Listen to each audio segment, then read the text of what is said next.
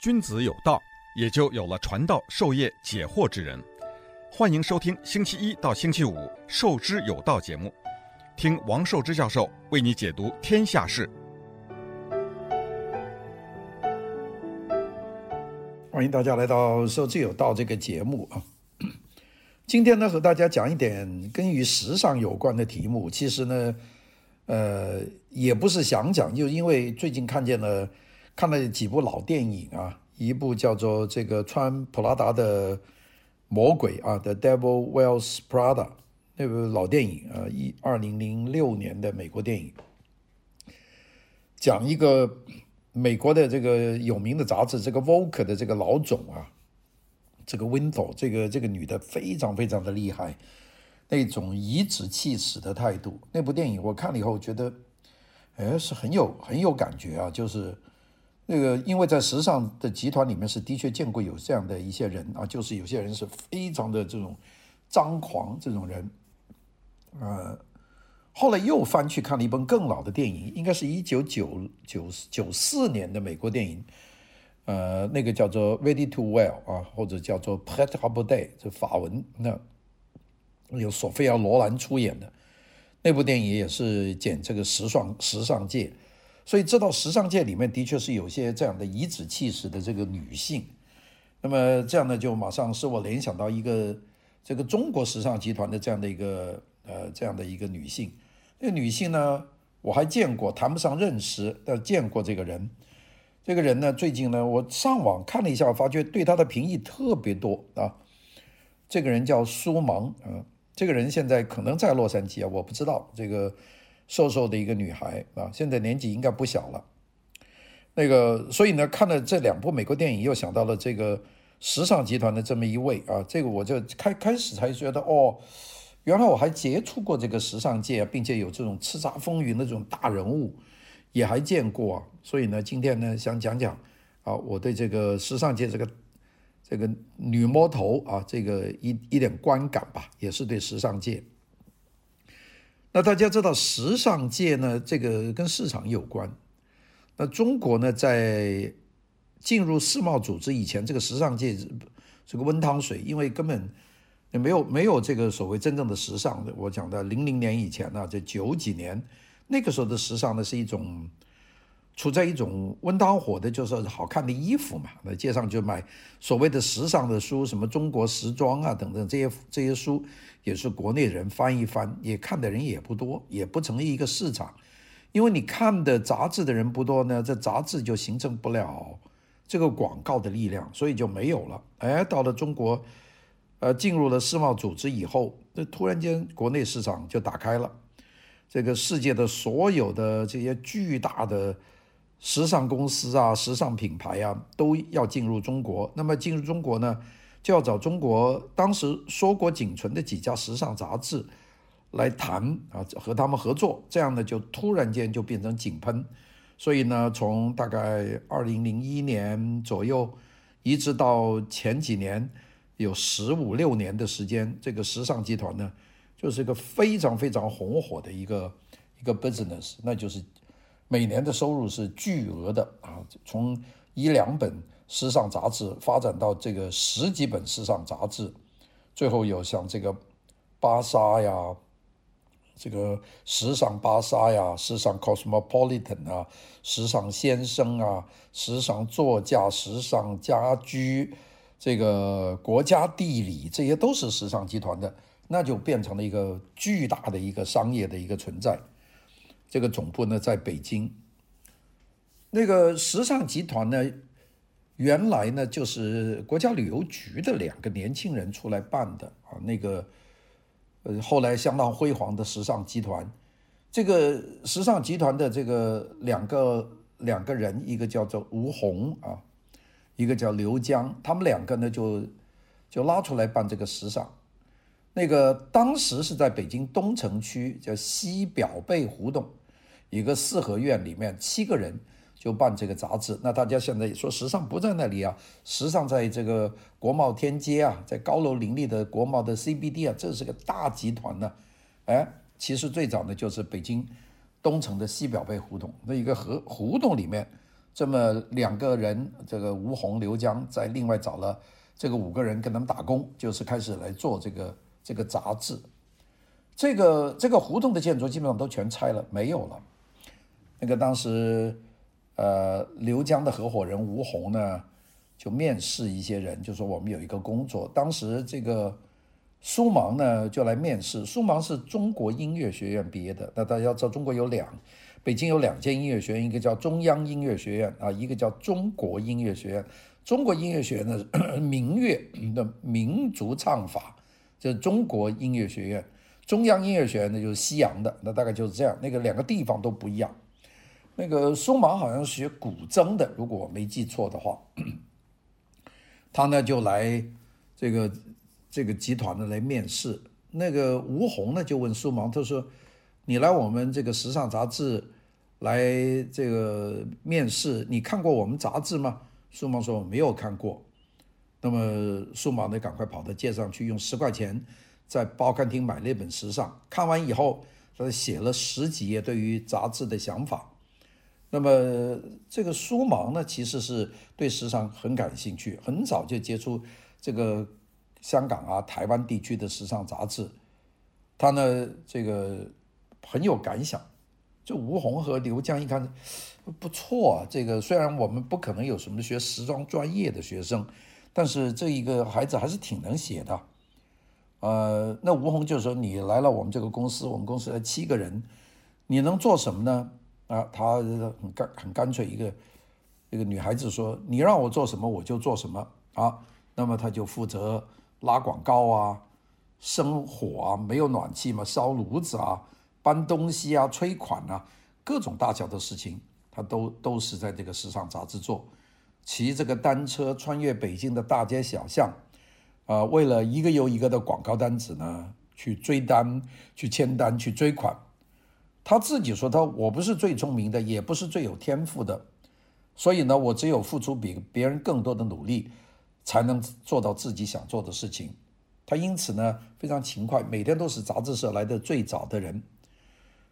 所以这样做做做，他就就做起来了。这个这个苏芒啊，苏芒呢。当然，争议很多很多了。现在就大家说这个是一个拜金女啊，但是呢，她的这个历史呢，其实是不太容易的。那个苏芒，我认得他应该是二零零一年，我谈不上认得他，是打过招呼而已啊。当时是吴红和刘江啊，请我到时尚集团去去谈一谈。当时时尚集团呢，还不在这个 CBD，也不在那个就是那个呃时尚天街。还在那个老地方，老地方是哪呢？是北京站出来南小南小街对过的这个中粮大楼啊，中粮大厦，中国粮食集团的大厦，在那个国际酒店的正对面啊，在那个地方。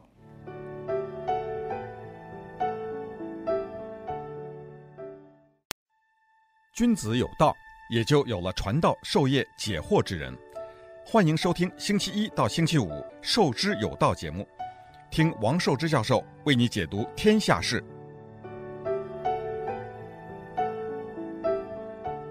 他们时尚集团占的好像一层楼还是两层楼吧？那当时我去跟吴恒、刘江去谈，后来呢，就后来发展到给他们的时尚杂志的一个叫《家居》的一个专栏，写了十几年的专栏呢。啊，那个是。殷志贤啊，是另外一个女主编。那当时见的《Cosmopolitan》的女主编叫做徐薇啊，呃，都聊得挺好的。哎，这个时候风风火火进来一个靓女啊，瘦瘦的啊，非常瘦，她跟鲁豫有的一比啊，就是瘦瘦的一个女孩，穿的呢就珠光宝气，时尚得很。那进来就点了个头，打了个招呼吧。大概我估计她也不记得我，我呢对她有一个一晃的印象，但是。这个吴红呢就很赞扬，他说他很能干，也就是我们，呃，开山元老之一了。九四年就进来了啊，就讲这个事情。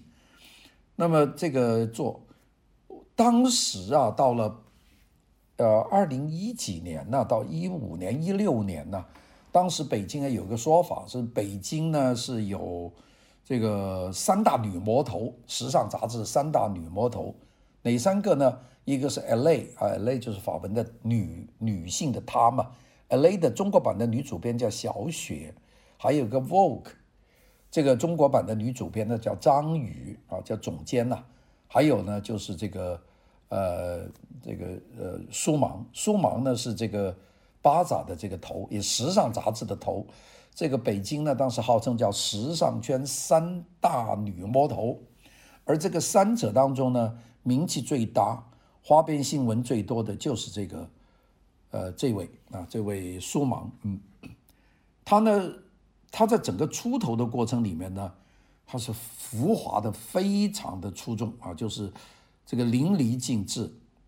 那么当然呢，到一八年呃呃辞职了。那么所以这个苏芒的这个能力呢，我是原来小瞧他了啊，就觉得就是做时装嘛，拉一些广告啊，做一些时装秀啊，搞一些慈善这个义卖，他慈善义卖做得不错的。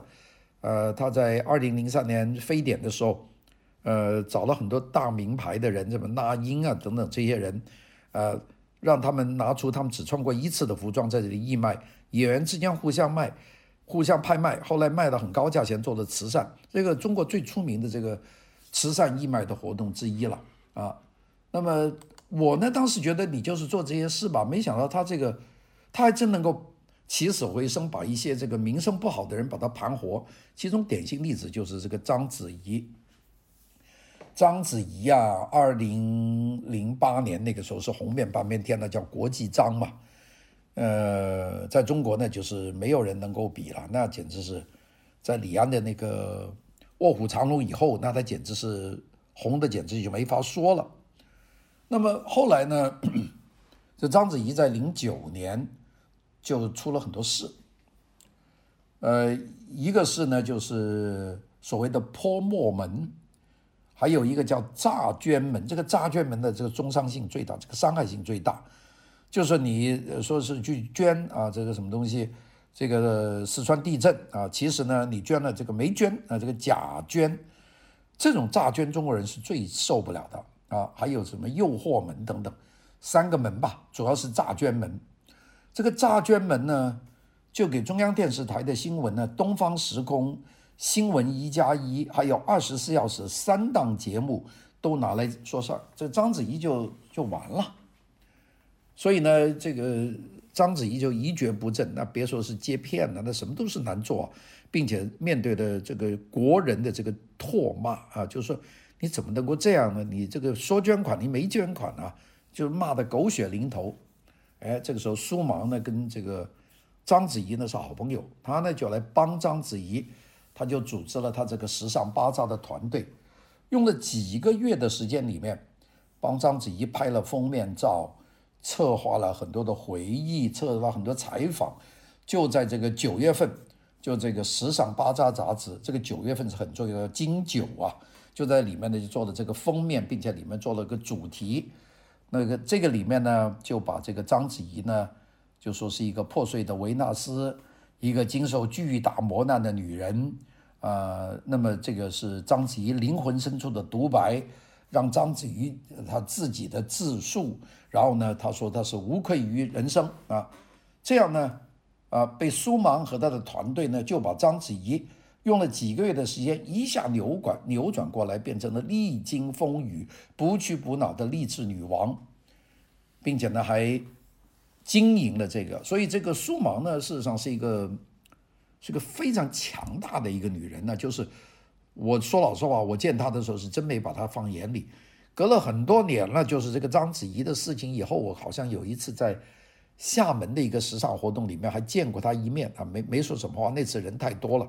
我也是刘江请我去上台，反正也没有说什么话吧，好像在那里，因为请了好几个韩国的这种当红的小鲜肉的明星啊，那些观众把我都挤到台下去了。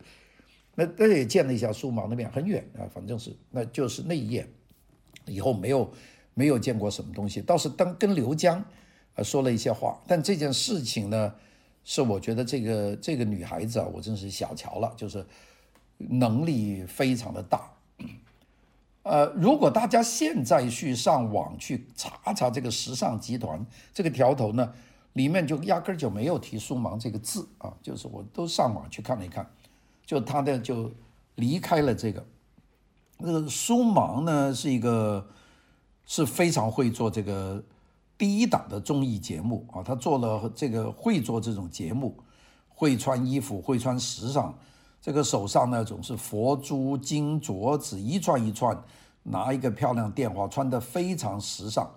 那么，所以有些人呢说这个人呢就是中国的这个 Anna Wintour，那这个 Wintour 是 Vogue 这个杂志啊，但是呢，有些人说呢，他称这个中国的 Wintour 还是有区别。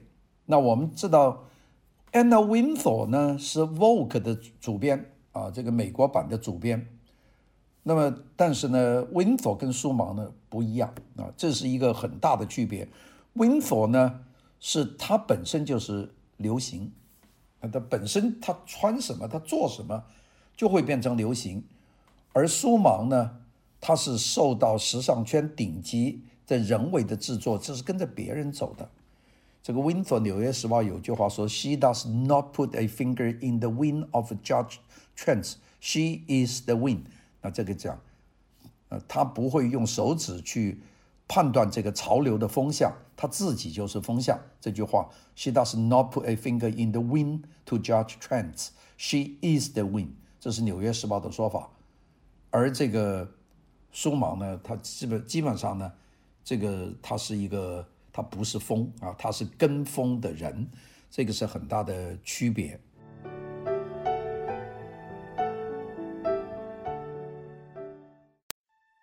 君子有道，也就有了传道授业解惑之人。欢迎收听星期一到星期五《授之有道》节目，听王寿之教授为你解读天下事。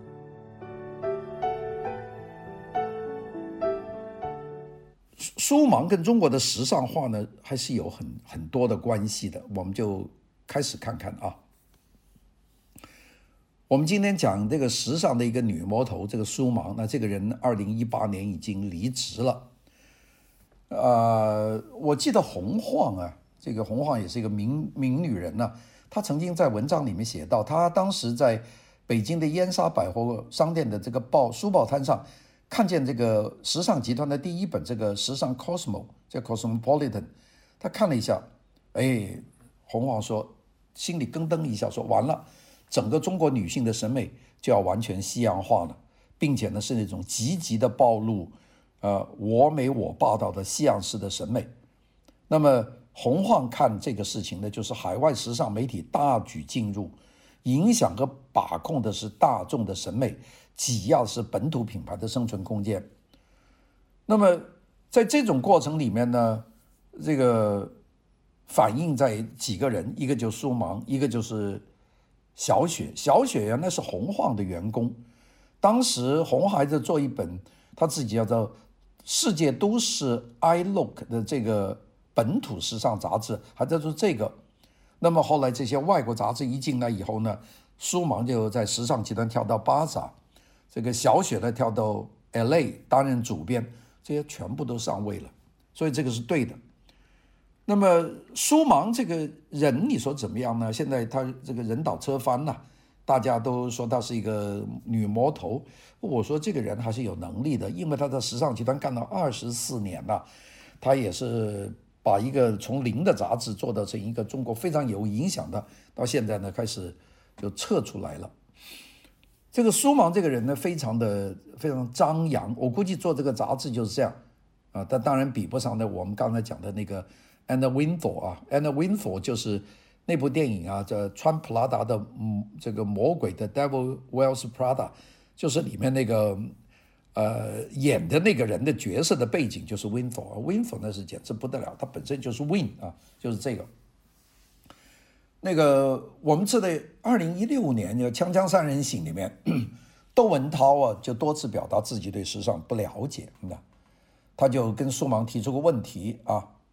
那么这个窦文涛说：“他说这个这个，我们就先讲这个苏芒。苏芒说，这个女人爱珠宝，就你男人就爱汽车啊。他用这个一推，就把窦文涛就推回去了。窦文涛就说他自己并不爱车啊。”其实有很多男的不爱车，这个女的也不是都爱珠宝，你不能用这个性别就说女人就爱珠宝，男人就爱车。那么苏芒比这个窦文涛快啊，他说不是所有的女人都爱珠宝，但是你你讲讲这样的话，你又这样抛出这个这个话头，你事实上呢，你其实并不太掌握什么叫时尚啊。时尚这个事情，我到现在为止，我说我自己也不掌握，我估计也没有多少人能够掌握。时尚是更多是一种感觉啊，每年的公布的流行色那都是人为的，但是呢，有这个媒体呢就非常厉害。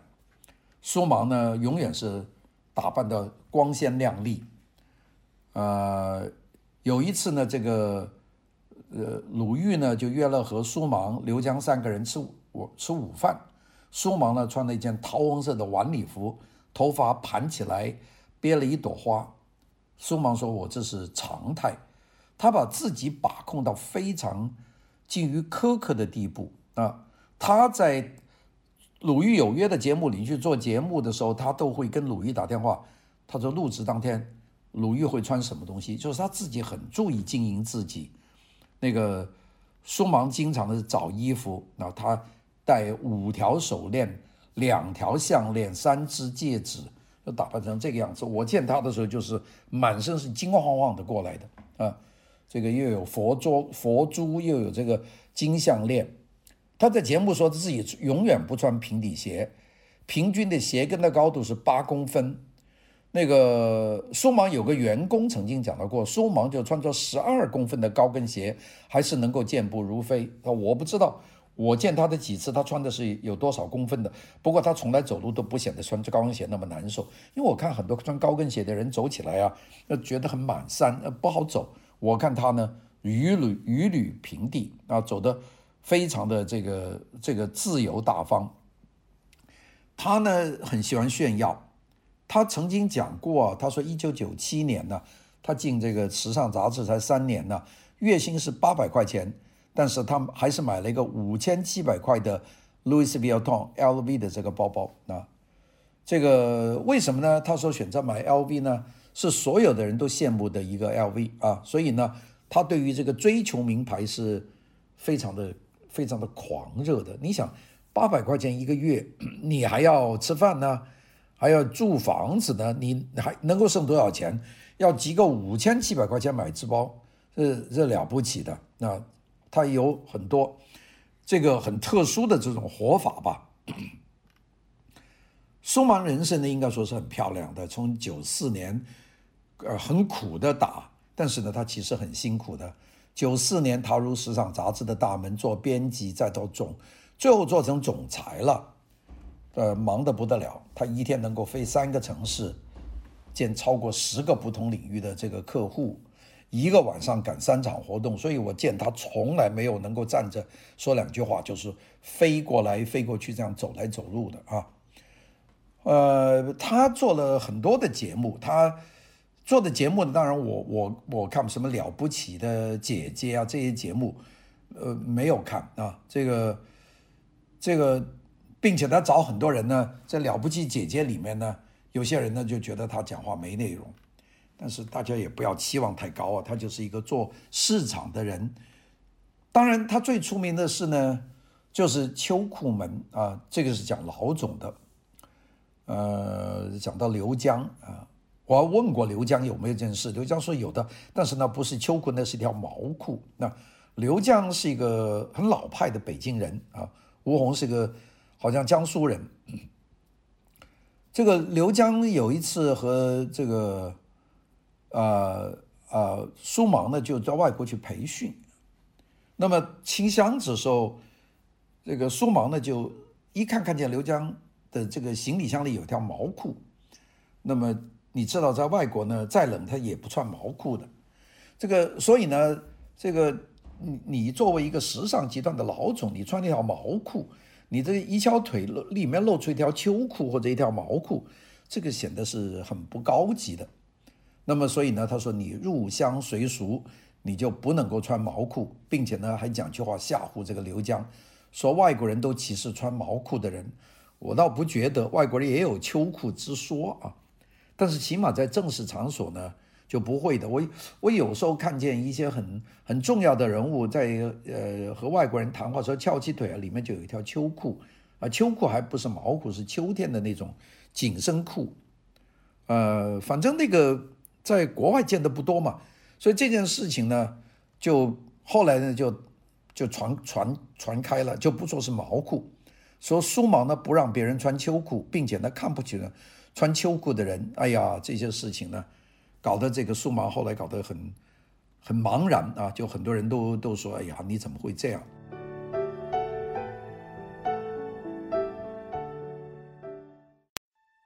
君子有道，也就有了传道授业解惑之人。欢迎收听星期一到星期五《授之有道》节目，听王寿之教授为你解读天下事。所以他搞得自己很困惑，骂他的人很多。其实我今天的节目呢，没有骂他，我只是讲一些他的故事给大家听。那么他搞到最后就非常的这个。困扰，不敢开电脑，一开电脑看见上面的网友都是骂他的。你知道时尚界你能够风光，你要承受的这个时尚界的舆论呢？有些人呢就是骂人呢，哗哗哗的骂。所以呢，他后来就问那个鲁豫啊，他就说怎么办呢？鲁豫就说：“Life is a package，这个生活呢是一个包装啊，是一个包装。所以呢，生活就是一个包裹，你就不能够在这个包裹里面挑挑拣拣。”只选择自己想要的部分，你选了 Life 这个包装，你就要好的坏的都要照单收，这是你的包装啊，就是你的包裹吧。所以呢，这个事情呢就一直就下来了。呃，当然呢，这个苏芒呢，他这个最近呢选择这个离开，这个事情有两件事啊。第一个就是他的这个时尚集团两个老总啊都死于英年啊，这个是我对时尚集团的。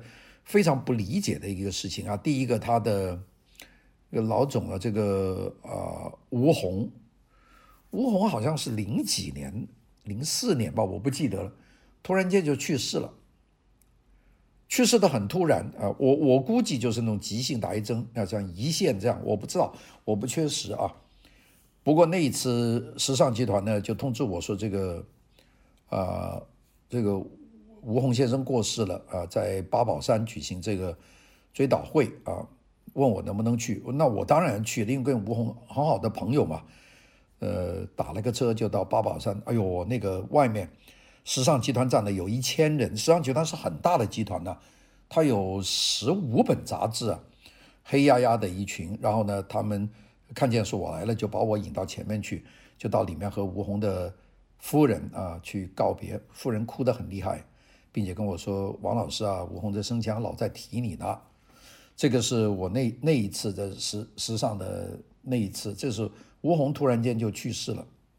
好了，这跟着刘刘江，刘江呢，我也跟他见面。我记得我这是几年前还在在厦门见面嘛，当时他还想办一个时装学院，现在好像办起来了。他叫我过去帮忙，当时我在忙各种各样的事情，呃。呃，我答应了，我说到北京我们再谈吧。啊，那个时候我还没有到这个上海来当当这个副院长啊，那个时候还没有，还在还在谈的阶段。哎，突然间，啊，呃，时尚集团也又告诉我说刘江又去世了，问我能不能参加追悼会。那个时候我人好像是在广州还是在深圳，有事就没有去啊。所以呢，这个两个老总都去，都都都去世的很早。这个苏芒呢就。结了刘江的，就当了这个总裁。你知道这个这个时尚的总裁呢，就管得大了。时尚下面有几本杂志啊？你想，有时尚 Cosmopolitan 叫时尚 Cosmo，时尚先生，时尚家居。那我帮时尚家居还写了写了十几年的专栏呢，帮殷志贤啊，写到大概前年才没有写。时尚旅游，时尚健康女士，时尚健康男士。时尚巴萨、时尚男士、华夏地理、时尚时间、时尚好管家、时尚座驾，像汽车的时尚男人装、罗伯报告、时尚新娘，拍出书。你想这这么大一个集团，这个巨型的一个集团，那么苏芒呢就过来就接了这个这个总裁，他这个总裁位置上做了四年呐，呃。这个，但这个时候呢，就开始变化了。主要是这个时尚集团经过了中国进入世贸组织的这个头十几年的这个辉煌啊，啊，现在终于见底了。这个见底是见什么底呢？就是现在出现了新的媒体啊，就现在我们知道有各种各样的媒体出现了，因为这个流媒体呀、这个网络啊，这个现在大家都都已经不需要走是这个媒体了。二零零一年中国加入世贸组织，根本不愁广告，呃，销售们整天就接电话，等着客户蜂拥而至，所以呢，这个风生水起。但是到现在为止呢，这个不行了。苏芒其实在这个集团里面呢，他他的人气资源是非常足的，但是讲才气呢，他真比不过里面的人。比方说这个 Cosmo 的这个总监这个徐渭，这个人我见过的，还有这个做这个男人的这个瘦马，这都是非常有才气的人呐。但是人气呢是没有没有这个呃苏芒做得好的。当然现在有很多人讲苏芒坏话了，说这个。苏芒坐在这个大老板身上啊，大家不辞不不不做这个不包桌参加慈善呃晚宴，他就不下来。这个是洪晃说的，那这个事情是真的，因为我们看见有照片，他就坐在这个潘石屹的这个膝盖上面。这个是苏芒，他是真做得出来，就拉。所以呢，骂他的话也很多啊，所以这个就是一大堆的故事了。那当然，苏芒。这个二零一八年就退出来了啊，他的退出来以后呢，他觉得自己呢这个再没办法再做下去了，那么他就二零一八年的三月份啊，做了二十四年，递交了辞呈，辞去总裁的职务。其实这就是顺应潮流了，因为这个市场已经没有了，那个所以呢，他买了一个单程的机票是飞到洛杉矶的。呃，现在不知道他人在哪了，可能说不定在洛杉矶正在听一档这个节目吧。所以呢，苏芒的出现，他的成功是顺应了二零二二零零一年中国进入世贸组织以以以后的时尚的广告的巨大市场。他的二零一八年的这个辞职退出，也就是说明这个市场呢就慢慢就就消失了，大概就这么一个故事。好的，谢谢大家，我们明天再聊。拜拜。